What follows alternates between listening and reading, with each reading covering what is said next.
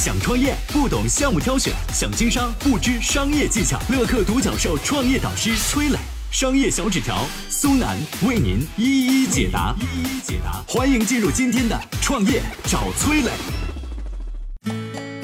赌王何鸿燊过世，他的家产之争始末如何？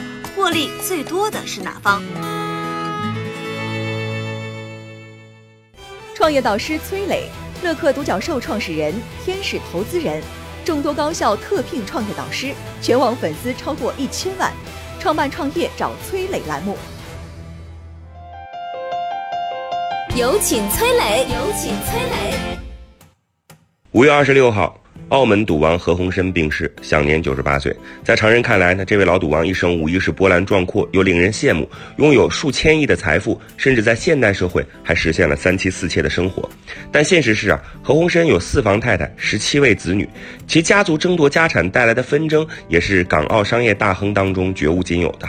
何鸿燊旗下最重要的资产是澳博、新豪、信德这三家公司呢，都是跟博彩业相关的。赌王家的财产风云都是围绕这三家公司。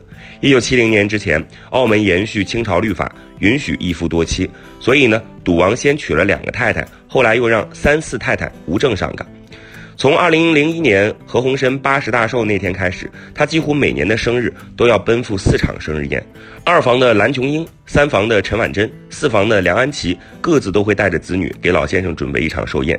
原配虽然早已过世，但留下来的子女也会为赌王安排生日会。一个生日往往是要从生日当天一直过到次日凌晨，在四场寿宴当中来回奔波，这究竟是幸福的烦恼，还是烦恼的幸福？真不知道何老先生心中是作何感想。二零零九年之前呢，四房家属还算是相敬如宾，直到二零零九年赌王在四太梁安琪家中撞伤头部，坐上轮椅开始，这场家产分配大战渐渐已经拉开帷幕了。大太太去世的早，二房三房早早抱团，所以这场财产之争主要在二房子女和四太太之间展开。二零一一年，赌王毫无征兆地将百分之十八的奥博股份转到了二三太太名下，但是随后呢，赌王律师发表声明说何鸿燊是被胁迫的。外界猜测啊，这是因为四房介入导致何鸿燊的态度变得十分摇摆，所以啊，在律师发声之后，何鸿燊又赶往三房家中承认股份转让与二房和三房公司的安排。但当天何鸿燊又出现在四太太家里，表示确实被胁迫，将状告二房和三房。期间呢，各方是都出示了何鸿燊的亲笔信和视频，但是内容啊自相矛盾。一波三折的剧情拼凑出来的事实是，股权分配的主动权已经不属于赌王自己了。而赌王本人对着媒体的镜头留下了这么一句话：“我就像被抢劫了，什么都不知道。他们强迫我签了一些东西。”最终，何鸿燊持有的澳宇股份中，二房及三房分到了百分之二十五点五四，四太太梁安琪分到了百分之六，直接和间接持有奥博百分之十二点三三的股份，成为奥博最大的担任股东。但如今啊，何鸿燊家族的核心上市资产奥博控股和信德集团，都由二房蓝琼英的子女们担任最大股东。另外，何家赌博业的上市公司美高美中国、新豪国际和美股新豪博亚等，也都在二房的掌控之下。至于在这场闹了十几年的家产争夺战当中，赌王何鸿燊几乎是净身出户。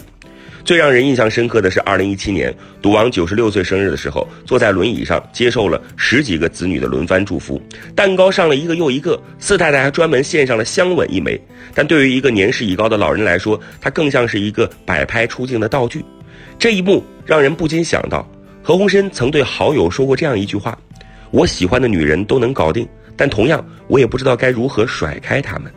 最戏剧性的是，何鸿燊过世之后，香港博彩股全线暴一大涨。